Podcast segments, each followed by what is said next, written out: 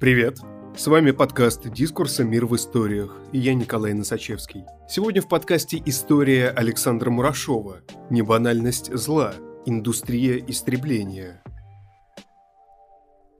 Аушвиц, Шоа. Но разве полпотовская компучия не Аушвиц? Разве советская коллективизация с ликвидацией кулачества как класса не Шоа? Ни по жестокости, ни по числу жертв, взятому пропорционально, скажем, населению Европы, Аушвиц-Освенцим не был исторически беспрецедентен. Что поистине ужасает и уходит от всех понятий, скользящих по поверхности без следа, так это техника истребления, промышленность уничтожения, небывалый массовый смертный приговор, коллектив исполнителей и технология. Не поняв исполнителей, мы оставим их непроницаемыми, а значит не поймем и не осознаем аушвицкой катастрофы. Оставим непобедимыми убийц, которые будут магнетизировать нас и дальше. Но чтобы понять, нельзя отделываться ни коллективной немецкой или буржуазной виной, ни словами. Дьяволы воплоти, безумцы, уроды, мерзавцы – это лишь отрицательное определение, создающее полную сокрытость. У Василия Гроссмана объяснение колеблется от мистофилианской гениальности фон Лис до идиотизма, ненадолго застывая на служебной и корыстной банальности. Но Аренд скорее поставила вопрос о банальности зла, которая стала вдруг такой небанальностью. Каким образом стала? В исходную банальность я верю, во всяком случае в том, что касается эйхмановского типа. Но было еще что-то. И чтобы это понять, нужно увидеть душу зла. Потому что у зла есть душа, и сложно функционирующая. Мы слишком осторожны и брезгливы. Я бы различил три, условно, момента. Освоение широты раскрывшихся возможностей – приговор. Дурное ядро коллективности как таковой – исполнители. Соблазн технологии. Я бы даже добавил и еще один момент. Жертвы, исподволь помогающие своему уничтожению – об этом есть и у Гроссмана. Тут какой-то скандальный, абсурдный баланс невинной вины жертв и виновной невинности истребителей. Не нужно думать, что истребители и впрямь настолько поддались идеологическому колдовству, что поверили в еврейскую вину. Только не они, только не те, кто делал. В то же время они просто не могли не считать себя невинными, иначе это обесточило бы, расплющило и сокрушило бы их происходил какой-то невероятный диффузный обмен вины и невинности, и, возможно, сюда заглянуть страшнее всего. Но дабы сразу отбросить недоумение, которое могло породить только что сказанное, сперва о жертвах. Если страдание должно отстаивать себя и воссоздавать свою непроницаемость, делая эту свою непроницаемость явной, но непрозрачной, вас тут не стояло, то проницаемыми нужно сделать тех, кто причиняет страдания. Иначе внимание будет неизменно задерживаться на них, объясняя их через мнимую прозрачность страдающих. Однако тут страдальцы и оказываются в затруднительном положении, приближаясь к своим мучителям. Они приближаются к самой боли, а не ее последствиям. Боль как бы объединяет испытывающего ее и причиняющего.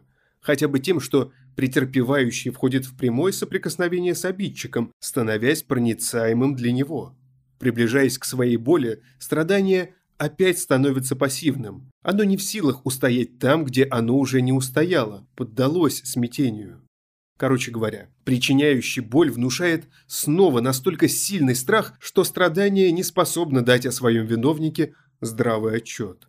Для людей невозможно убедить себя в том, что то, что их ранит, не имеет в себе какого-то огромного изъяна. Таково смутное суждение, которое разум носит в себе, пишет Вавинарк.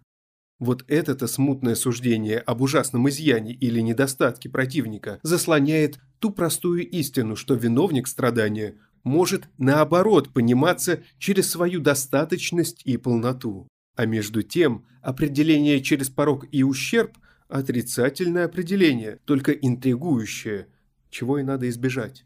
Итак, промышленность. В этом полнота и достаточность. Но что производит эта промышленность? Я все же думаю, что горы старых башмаков, золотые коронки, мешки волос – скорее побочный продукт, скорее знак продукта, скорее означивание того, что что-то произведено, что, однако, заведомо не окупило бы затрат производства. Любая промышленность производит не только товар, продукт, но и труд, а также особенно плановое в партийном государстве – администрирование, учет. Что касается труда заключенных, то, полагаю, и в этом отличие от ГУЛАГа, этот труд не был значимо производительным, как индустрия.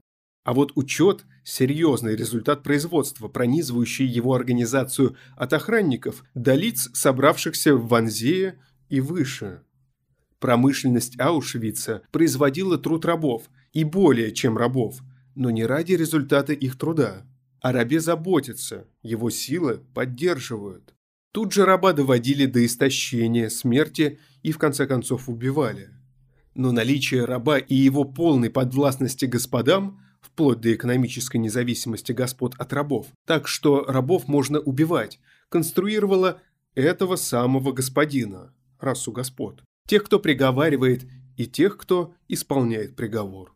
То есть мы говорим о промышленности, производящей свое собственное администрирование, свой учет как главный продукт и товар, ради самого конструирования администратора, того, кто ведет учет en Это и есть народ как общность властвующих, их коллективность, Volksgemeinschaft. Само принятие окончательного решения растянулось от Майнкамф, вторая половина 20-х, до Нюрнбургских расовых законов, 1935 и Ванзейской конференции, 42 Это вершина администрирования, общее планирование. Дальше уровень Эйхмана и его команды. И так до немецких сотрудников концлагерей. Все они были заняты производством себя как ничем не стесняемых господ, но только в качестве целого – аппарат промышленности. Производство было промышленным, высокотехничным, что подразумевало, конечно, разветвленную экономическую сетку, в которую включена данная индустрия. Можно вспомнить и об альтернативных устройствах властвования, которые создаются для того, чтобы отвлечь от борьбы за политическую власть. Фуко. Похоже, у Германии было две таких промышленности – военно-завоевательная и лагерная. Это странная рациональность, сбесившаяся рациональность, но это все-таки особого рода рациональность. В ее основе труд и его администрирование. Очень важно, чтобы исполнители приговора не были палачами лично, а лишь наблюдали за обезличенным, механизированным процессом уничтожения жертв.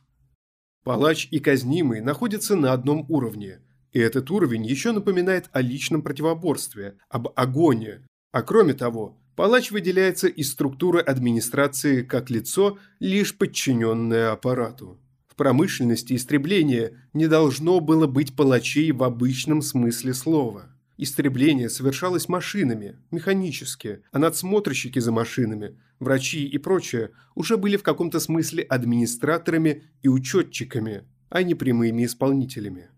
Труд выступал как машина, как средство механического уничтожения. Перевозка в переполненных вагонах была такой машиной.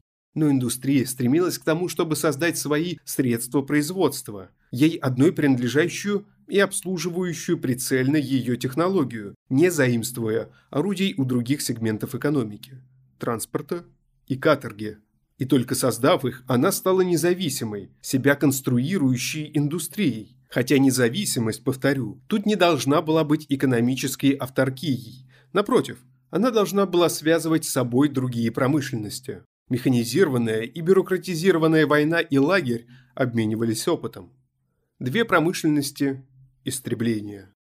Что характерно для механизированной войны, так это крайняя централизация, падение всякой инициативности на уровне индивидов и групп. Личное геройство тут бессмысленно, поскольку ничего не решает. Война подчиняется плану и планированию, и с точки зрения продвижений больших механизированных групп личная доблесть может даже повредить. Танк слишком неповоротлив и уязвим, чтобы идти в одиночку, большая чувствительность к рельефу местности, легко блокируемая мишень. Танки могут действовать эффективно только сообща, большими подразделениями. Механизируясь, война бюрократизируется, становится делом калькуляции, как и уничтожение в концлагерях. Эта калькуляция затрагивает не только управление войсками, но и даже в большей степени военную промышленность и транспорт. Бюрократизация, создание аппарата не только способ пристроить и накормить бездельников, но и образовать из них и исполнителей единое целое, коллективность господ, по отношению к которым враг становится сопротивляющимся рабом. И еще одна сторона войны. План Розенберга, предусматривавший щадящее отношение к мирным жителям, был без всяких сомнений выигрышнее, чем гитлеровская стратегия обезлюживания Востока. Но поскольку план Розенберга был по-старомодному разумен, он не мог включать индустрию истребления, которой надлежало стать войне. А это подразумевало и еще одну графу учета. Рождается слишком много людей. Для лишних изобретено государство. Говорит Заратустра у Ницше. Вот формула этой рациональности. Не все могут быть исполнителями, не все могут быть вождями. Промежуток занимает администрация войны и лагерей. Но не для того, чтобы дать им место под солнцем и курицу в супе. Не только для этого. Они должны быть включены в расу господ, в Volksgemeinschaft, в коллективность этой расы. А значит, какую-то властную функцию они должны исполнять. Бюрократизм, администрирование порождает саму промышленность истребления – но в той же мере и она порождает бюрократию и увеличивая ее численно и распространяя господство по всем ее этажам. Для этого должен быть господствуемый, тот, над кем господствует, и это узник концлагеря. В конце концов, сама воля к власти должна продуцироваться этой промышленностью, причем в амбивалентности воли к власти. Воля к власти – это и воля к тому, чтобы над тобой была власть, что терпимо, поскольку ты и сам властвующий, то есть промышленность истребления, тебя контролирует как властвующего. Ведь властвующего конструирует функция властвования, которая коррелятивно понятие этого администратора о своей воле к власти. Ни того, ни другого не было бы и нет без аппарата, в который властвующий включен. Производство, которое только тратит и не производит ничего, ничего и не может распределять через рынок. Производство и распределение совпадают. Стоит выключить из схемы продукт как товар. Производство есть чистая система распределения воли к власти, что можно сказать и о ГУЛАГе. За тем исключением, что он все же был нацелен на произведение чего-то, что выступает как товар, хотя и не всегда. Тогда повышается стоимость подвластного. Он не просто предназначен для смерти, и хотя его износ никого не беспокоит, но все же его прямое истребление, а не косвенное истребление самим трудом. Нежелательно. Тогда не возникает и промышленности истребления, подобной нацистской. ГУЛАГ остается допромышленным, слабо механизированным, рабовладельческим. Ему и не нужно механизироваться. Машины дороже людей. Но уберите момент товара, реального продукта, и вы получите политэкономию зла, промышленность истребления. Что не означает, что ГУЛАГ политэкономичнее зла не был. Но он не был ею в чистом виде, оставаясь производительным, эксплуататорским. Однако, если единственный продукт – это административная власть и воля к власти, теряется разница между трудом и сырьем, производством и распределением. Промышленность полностью обращена на себя. Между прочим, я не хочу сказать, что некий разработанный замысел одного или нескольких человек измыслил рациональность такой промышленности. Я говорю о рациональности, которая определяла все более и более структуры промышленности через становление такой промышленности, которая изначально призвана истреблять, но в итоге производит производственные отношения, ту слаженную коллективность господ, которая обеспечивает уничтожение рабов. Если тут возникает теологическая проблема, то она заключена вовсе не в вопросе, куда смотрел Бог. Лучше спросить, а вот куда смотрел дьявол? Он в числе пострадавших, потому что его там не было. Разве что в смысле Жана Рея. В том смысле, в каком людоед – это мы вчетвером. Он позволил себе перещеголять и мгновенно стал старомодным в своей неизбывной связи с искушаемым индивидом. Спасибо, что слушаете нас. Если вам нравится, что мы делаем, подписывайтесь на «Мир в историях». Нас можно найти на всех подкаст-площадках. И, конечно, присылайте свои истории нам на почту. «Дискурс» – некоммерческий журнал. Поддержать подкаст можно на нашем сайте. С вами был Николай Носачевский. До встречи через неделю.